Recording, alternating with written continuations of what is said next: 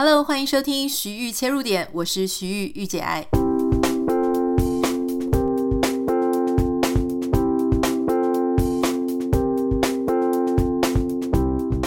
Hello，欢迎收听今天的节目。今天要跟大家聊一点比较轻松的，因为大家可能已经知道，就是我三月中的时候会回台湾，差不多一个多月的时间。说一个多月，其实大概就是一个月再多一点点，所以那个时间是非常的紧凑。我到目前都没有办法确定我们到底有没有办法可以办一个听友的小活动。但如果这一次不行，那至少还有下一次，因为接下来我就不会那么那么久才回台湾了嘛。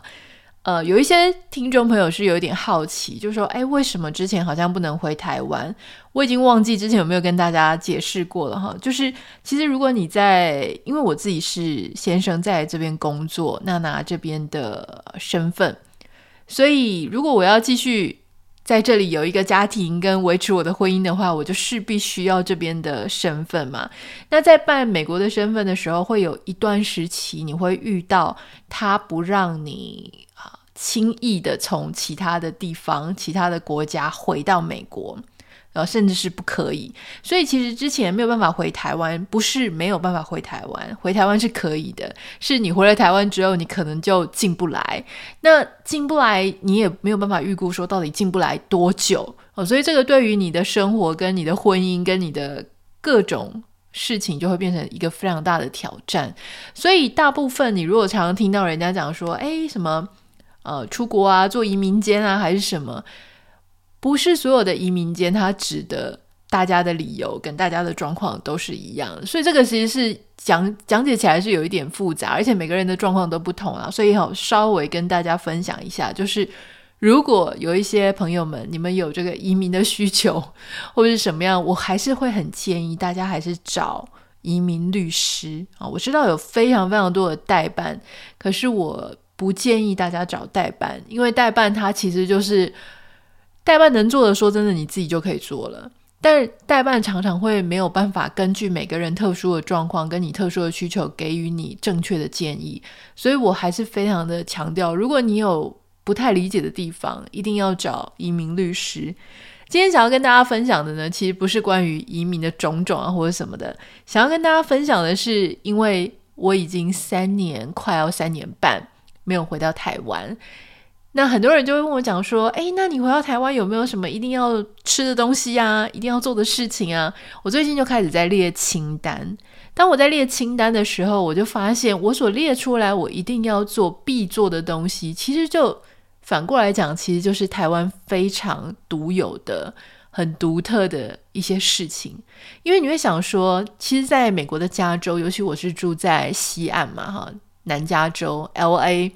虽然不是真的离洛杉矶这个城市非常的近，好，可是就是像我们在台北会说大台北地区，就包含什么可能新北市啊、台北跟基隆，甚至都包含到大台北地区去了。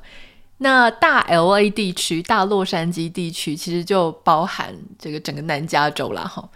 呃，所以这看每个人他的。讲法可能会不太一样，可是至少这一区其实是非常多的台湾移民啊，或者说很多很多的亚洲人，所以呢，很多东西你其实要吃是吃得到，台湾食材也买得到，不管是什么猪血糕啊、猪头皮、猪耳朵这种东西，你在这里是都买得到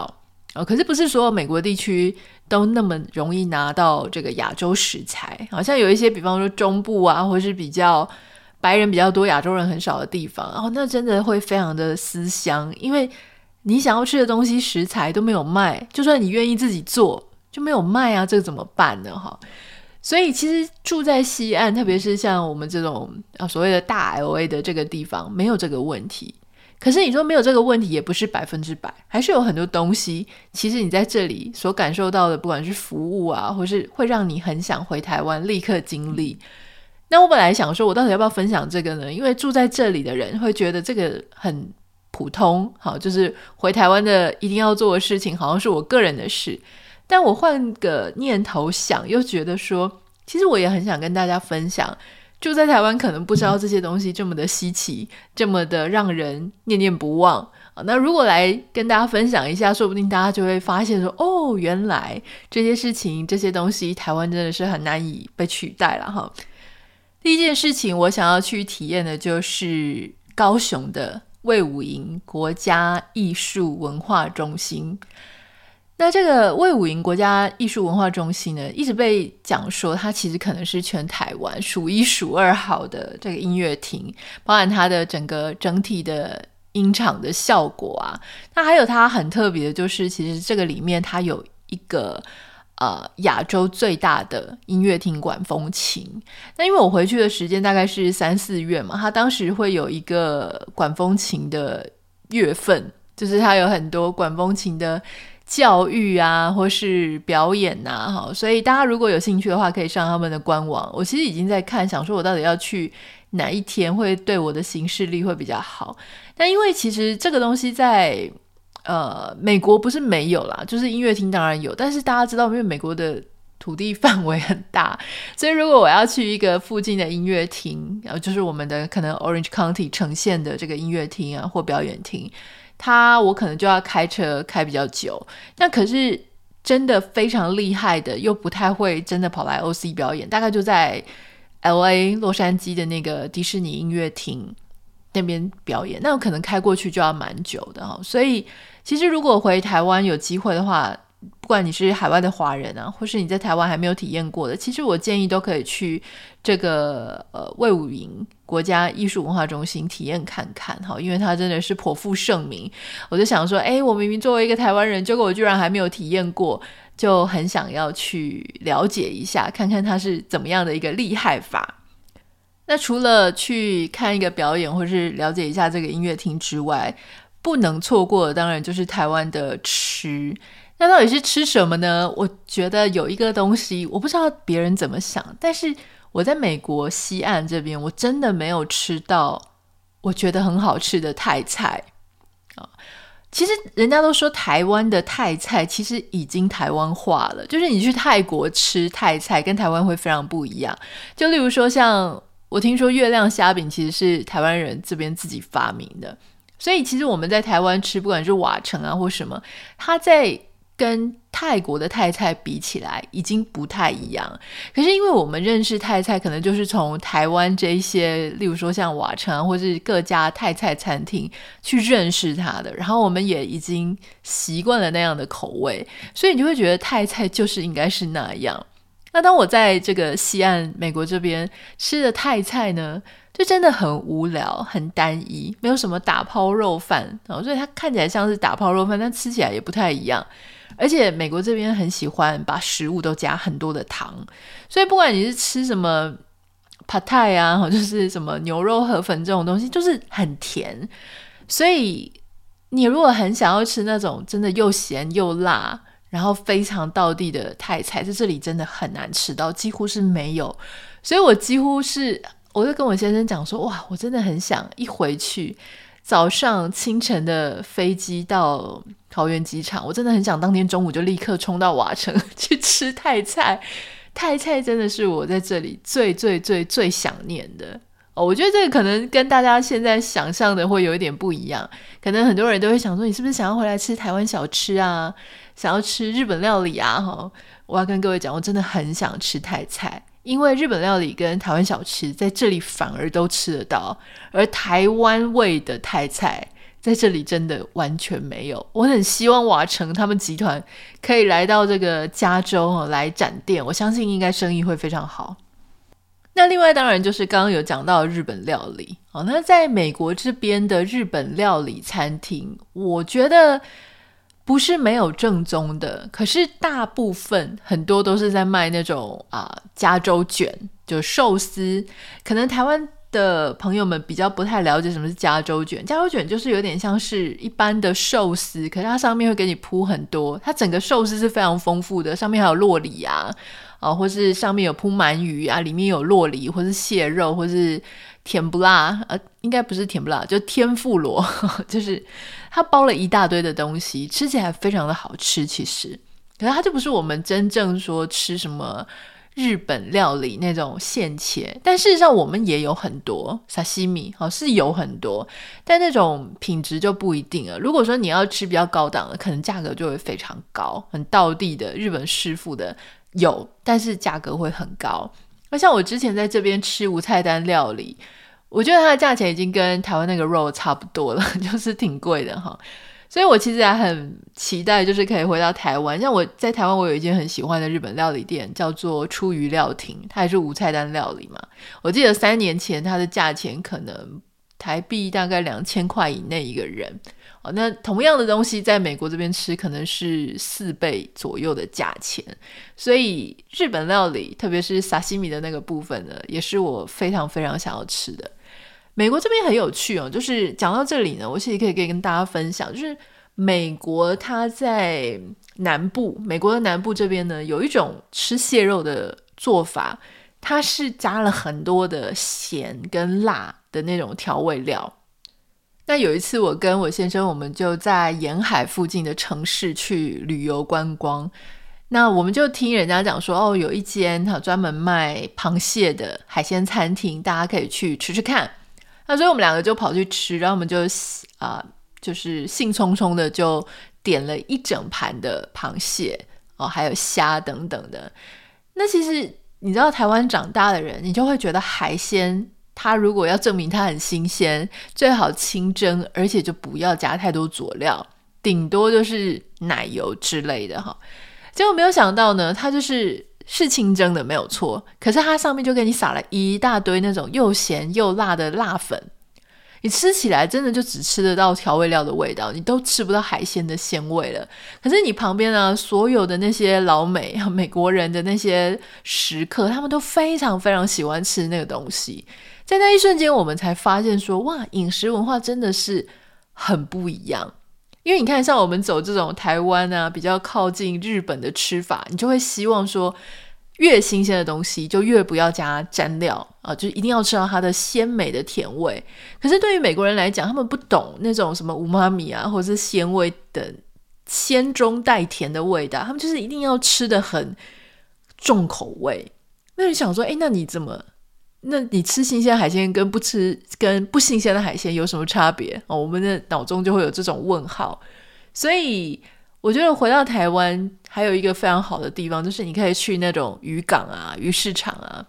就直接跟他买，然后请旁边的店家煮。这个在台湾是非常普遍的一种饮食的方式哦。就这个我也很想念，想要回去再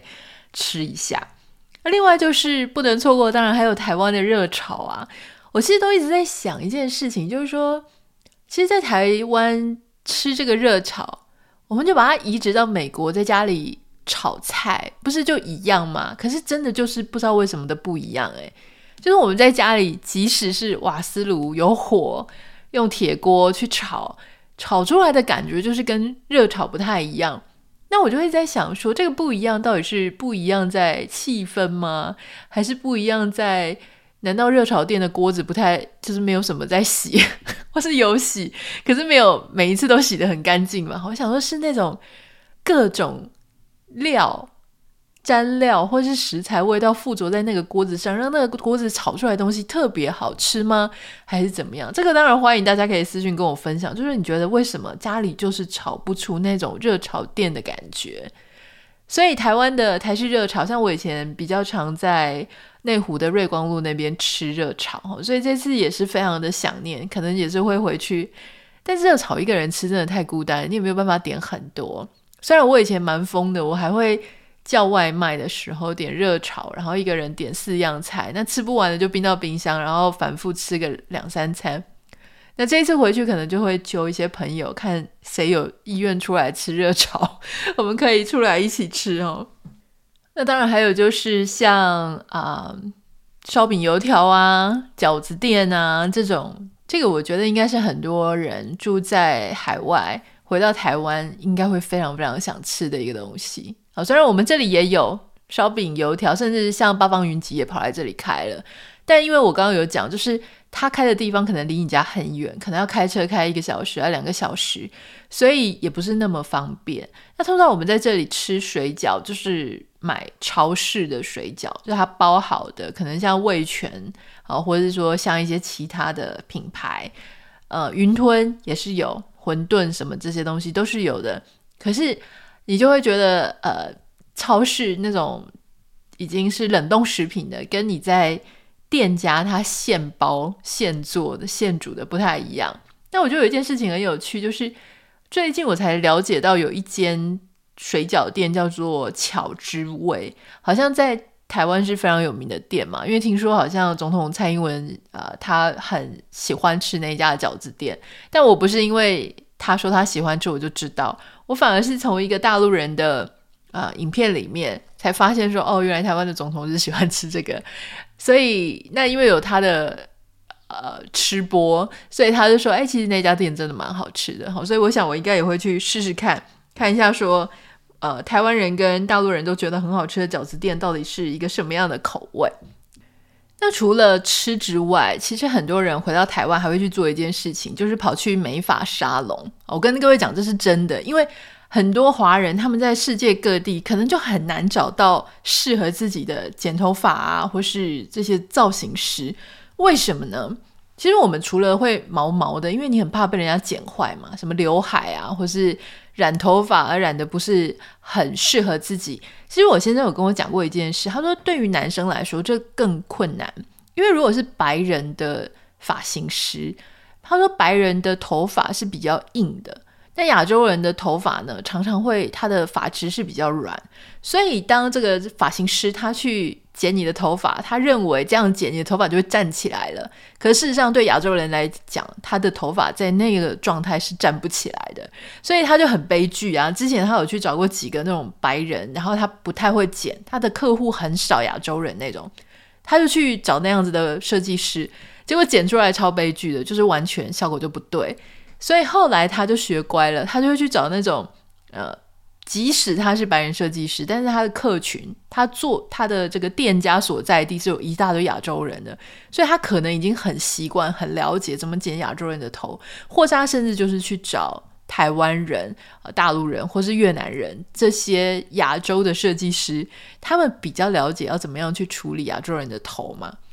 那我觉得很有趣的事情是。我之前也是像 COVID 的那段期间，我就一直撑着，我就想说，反正也没有要出门，我就自己拿剪刀乱剪自己的刘海啊，或是甚至整个头都是我自己剪的。但你知道自己剪就没有办法打层次，然后我又不敢把我头发交给我先生，我怕剪完之后我就这个生不如死这样，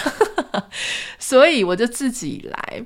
那后来我就想说，既然我都可以自己来了。我去找一个设计师，应该不至于剪得比我更差吧？哈，所以我就开始慢慢的尝试，想说好吧，那我总是要跨出那一步，因为我不知道当时不知道什么时候才可以回台湾，所以我就开始去找类似像美国这边的，嗯，小林或者曼都那种比较连锁的。为什么要找连锁的？因为你根本不知道你走进去会花多少钱。哦，万一他进去就跟你讲说好啊，随便捡一个就给你两百块美金，那要怎么办？所以你就会很紧张。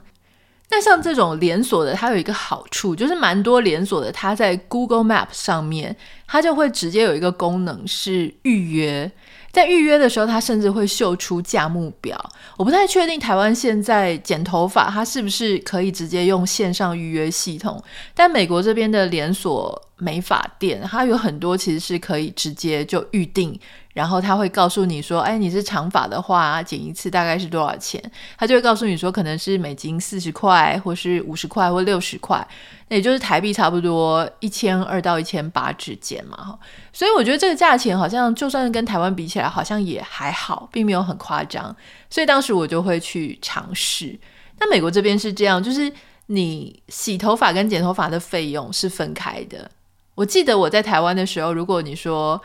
剪发，它通常是洗加剪一个价钱。可是你如果在美国这边呢，你刚刚说要剪发，那就真的是剪发哦。你走进去，坐在那边，然后跟他沟通一下你要怎么剪，然后就拿一个水，呃，喷喷，把你的头发给喷湿，就开始剪。剪完了之后呢，吹一吹，吹干，好，结束。所以常常你从坐进去到离开，可能就十五到二十分钟吧。我觉得在台湾你会有很多前置服务，先问你说你要喝什么饮料啊，然后帮你啊、这个洗个头发啊，梳一梳啊，然后帮你按摩啊，然后再吹个头发，然后问你要不要做造型，再护发。其实，在台湾大概一定是一个小时起跳左右的，但在美国可能真的就十五到二十分钟就离开，那同样的价钱。所以我有很多的朋友。不只是台湾的朋友，还有就是那些嫁给台湾人的，可能是大陆配偶啊，或者其他国家的配偶，他们只要回到台湾，一定会去台湾的美发沙龙。他说台湾的美发沙龙真的是太周到了，特别大家都很喜欢按摩的那个部分，所以有时候甚至啊，我就是。坐在这个，我记得我以前在美发沙龙哦，如果 他没有帮我按到摩，不管是肩颈的按摩，或是在洗头的时候那个头皮的按摩，如果没有按到，我就会觉得很失落，心里会有一点失落感，就是真的是被宠到了，然后被宠坏了。那除了美发沙龙之外呢，这次回去还想要做医美啊，就诶这么大啦啦讲，不知道好不好？可是我确实觉得台湾的医美。呃，技术真的是很纯熟，不是说美国的技术怎么样了哈，因为事实上我相信美国在医疗部分，其实它仍然是一个泱泱大国。可是因为医美这件事情不只是医疗的问题，它还有美感的问题，那你就很难判断说美国人的美感跟台湾人或者亚洲人的美感是不是有在同一个点上。我常常看到像好莱坞女星，她们应该是非常的有钱，或是说她们应该人脉是非常的广。如果要找到很好的医美医生，应该是不是有不会有什么问题。可是你常常就觉得他们怎么做出来的唇啊，或是各种就是脸看起来好像不是我们习惯的那一种美感啊，可能都太夸张了。那种丰唇啊，或是丰甲，都看起来一眼看出去就 觉得很。很明显啊，所以像这种需要美感共识的，我通常也会想说，那我们还是回台湾做好了。其实也不是想要做什么太难的，就是比方说呃，你的比方说有抬头纹，像我自己有抬头纹很严重，那我们就会想说要做一个肉毒，把它弄固定一下嘛，哈，那。年纪到了一定的时间点呢，你会发现你的脸部常会有一些阴影啊、凹陷啊，那这个时候就需要所谓的 filling，就是玻尿酸去把它填充一下。大概就是这种比较简单的，它不是动刀或是非常危险，它只是稍微补一下，或者是像很多人会做一些电波嘛，那让你的脸部就是稍微拉抬一下。所以这一次我应该回台湾也会做，因为在美国我没有尝试过。不过当我在那个时候也不太知道什么时候会回台湾的时候，我曾经有找过相关的资讯。那我就发现美国这边有很多诊所，它可以帮你注射玻尿酸啊，或是肉毒。可是那一整间诊所里面是没有医生的。然后我就会想说，这怎么怪怪的？后来我才发现说，其实美国有很多像欧美这些国家。很多时候呢，这些比较简单的，就是玻尿酸、肉毒这些，他们是没有医生的牌照，似乎也是可以营运的。可是对我来讲，我就觉得这样很危险，因为万一出了什么状况，其实我还是相信有一个医生呃在里面帮你看、帮你评估，这个是会比较好的哈。所以你在美国，你就会觉得怕怕的啦。这个东西感觉好像还是要回台湾，好像会比较安全一点。那另外很多呃。台湾人回到台湾也会做的事情就是看牙齿，啊，那看牙齿其实在美国真的是很贵。虽然说有保险，但是我的台湾牙科朋友都觉得非常的夸张哦，就是那个价钱是我已经有保险，而且这个保险是很不错的一个保险，但是我去补一颗牙齿，我仍然有可能要付给我的牙医差不多两百块美金。就是六千块补一颗牙齿哦，你在台湾会觉得补牙不就借保卡给他，几乎是不太需要花到什么钱，或是洗牙大概也不需要花到什么钱。那在美国，你如果保险够 cover 的话，洗牙应该是不用付到钱，但是补牙就不一定了。好，所以我当时就一直觉得说，哈，那我就撑回台湾再补就好啦。所以很多人回到台湾其实会去看牙齿。那还有一个就是。自费的健检，在美国这边，你几乎好像不是很流行有什么自费健检。好，那除非你真的有什么身体上的问题，那针对那个部分好好的去治疗。可是当时我们在台湾，我们不是啊、可能每一两年就会鼓励你可以做一次全身的自费健检，可以发现一下你的身体各方面的问题。那所以很多人其实回台湾，就我所知，我在美国这边的朋友们哈，就算他的经济实力非常的好，呃，但是他还是会在台湾去做那种全套的健检，包含这种大肠镜啊那一种，或是脑部哪里的 MRI 的那一种。所以其实健检自费健检啊，那在台湾其实它也是一个很特殊的啊，就是非常详细，对大家身体非常的周到的一个服务项目啦。那可能很多人也会问我说，那你在台湾有没有什么要带什么东西回美国，也是比较难买的。我不能说茶叶很难买，可是我真的觉得台湾茶非常非常棒。这个是在台美国，你仍然会去想要找台湾品牌的茶，所以之前我们就会去团购，像什么 Pico 啊，或是回台湾，我除了 Pico 之外，我也会去找王德传或是金盛宇。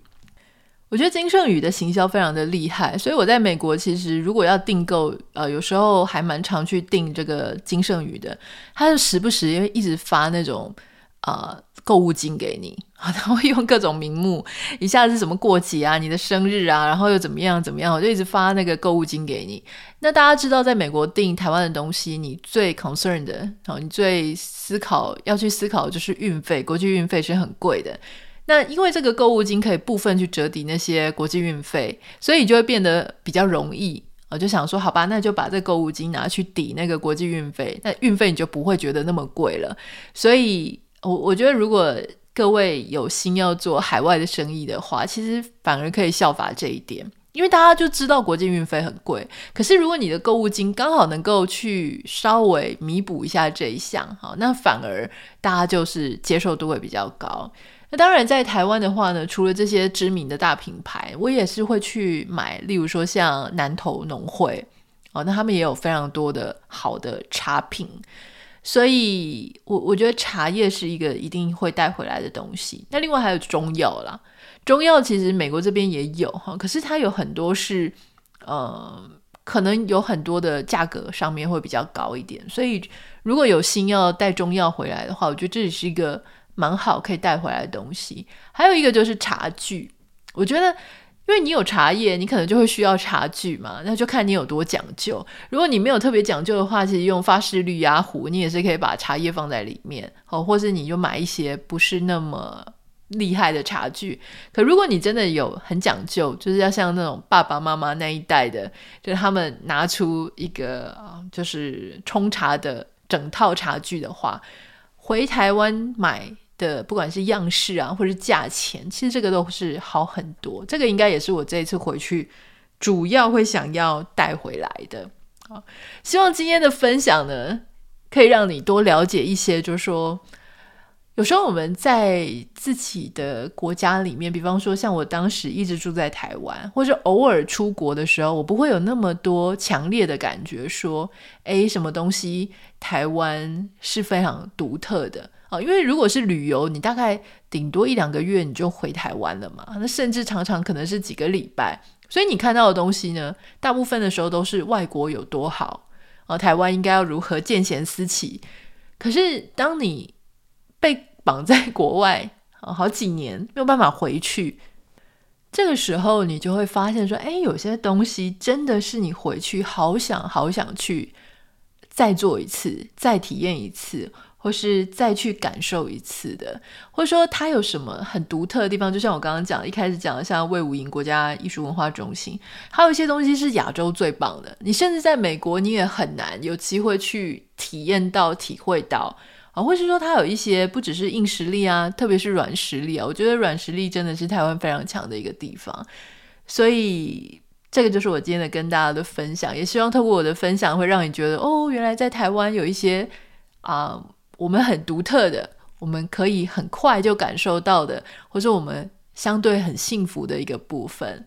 如果你有任何想要跟我分享，或者想要共鸣我，或者是想要跟我讨论的，欢迎你可以私讯到我的 Instagram 账号 Anita 点 Writer A N I T A 点 W R I T R。不要忘记帮我们在 Apple Podcast 跟 Spotify 上面下五颗星。我们这个礼拜下一次再见喽。